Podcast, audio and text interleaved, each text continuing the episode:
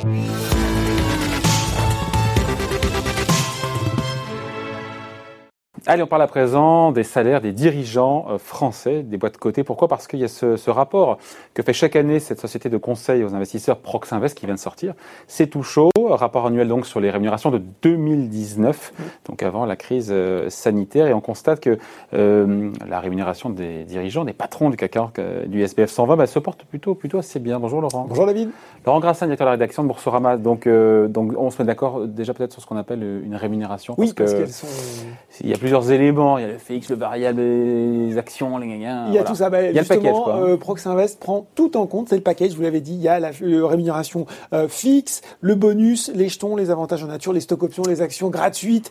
Euh, et quoi d'autre On pourrait trouver l'intéressement numéraire, autre forme indirecte de rémunération. C'est donc la totale, si je puis dire. Voilà, le verdict donc sur cette rémunération globale. Euh, on parle de 2019, où, qui, oui. qui fut d'un bon cru pour le SBF 120, qui, qui avait pris voilà, plus de 20 25 Plus de 20 donc une année boursière satisfaisante, où les actions ont bien performé. C'est aussi l'image d'une comment dire d'une dynamique positive de la croissance des sociétés.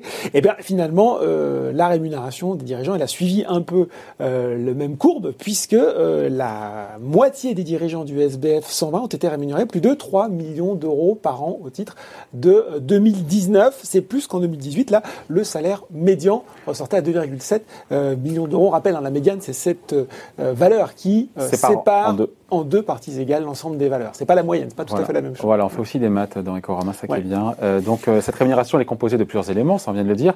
Dans, euh, maintenant des chiffres dans le détail, ça donne quoi? Alors en fait, on se rend compte que déjà un premier constat, la disparition quasi totale des stocks options. C'est voilà, ça c'est très à la mode au début des voilà, années 2000. C'est désormais du passé. On est plus maintenant dans l'attribution d'actions gratuites sur des actions de performance plutôt de moyen long terme qui continuent à progresser.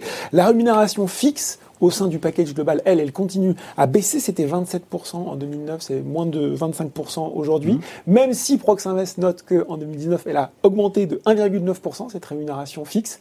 Elle trouve même que c'est euh, trop rapide.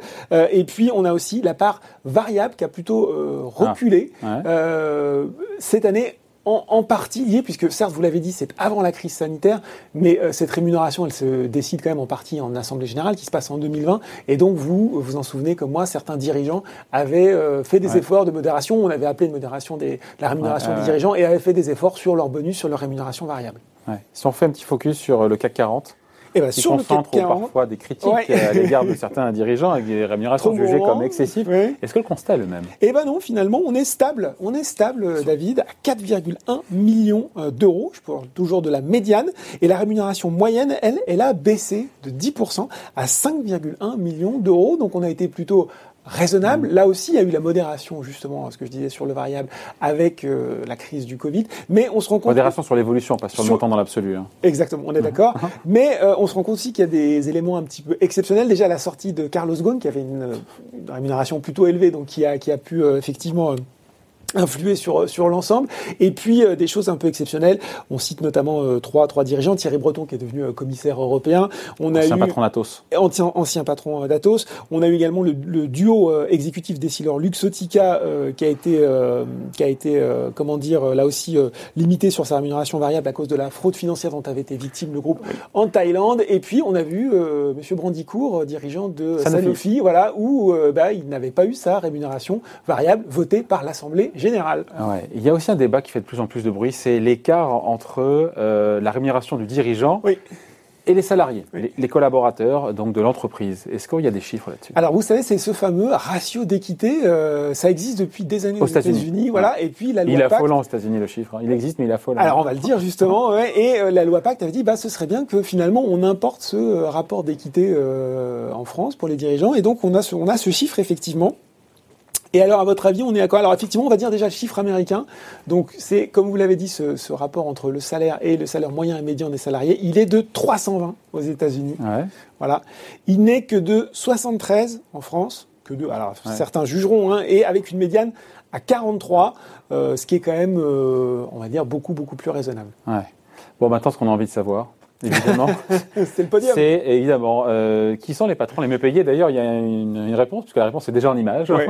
Ce qu'on peut dire euh, juste pour finir sur le sur le Ouais. ratio d'équité, euh, c'est que euh, malgré tout sur la période de 2014-2019, le salaire des dirigeants a progressé de 28 quand il progressait de 17% pour les salariés. Donc ça ça progresse quand même plus vite. Plus vite pour le dirigeant. que pour le Voilà. salarié. Ah, c'est une surprise. Alors sur le podium, on l'a vu apparaître on l'a vu, derrière le vous. patron de Téléperformance, qui était chez nous d'ailleurs. hein. qui était chez vous, Daniel Julien, avec une rémunération. Donc ça, c'est la troisième marche, hein, médaille de bronze, 13,2. Bon, il est propriétaire de la boîte en même temps. hein. Tout à fait. Et puis on va on va voir un 13,2 millions d'euros. Euh, point important, c'est la rémunération fixe la plus élevée du CAC 40, 2,34 millions d'euros. Pour le fixe. On- Sur ce ratio d'équité, euh, alors euh, l'entreprise le mesure à 88,2, mais Proxinvest dit Hum, c'est pas tout à fait exact votre truc parce que il y a une comparaison qui a été faite avec les cadres les plus élevés de l'entreprise et en fait vous savez Téléperformance emploie énormément de monde et quand on rapporte ce ratio d'équité à l'ensemble des salariés on est à 1128 donc ça ça, ça a fait un petit peu causer. Ouais. Euh, Ensuite, donc ça, c'est le. Et, le ju- numéro un. et juste quand même non Ouais. euh, ça c'est numéro 3 et puis juste Ah, quand même numéro dire- 3, numéro pardon. 3 numéro 3 Numéro 3. et puis juste dire quand même que euh, pendant cette période, euh, quand même 60% de progression du cours de téléperformance, Oui. ouais. une entrée euh, dans le CAC 40 en juin dernier, donc une entreprise qui va bien.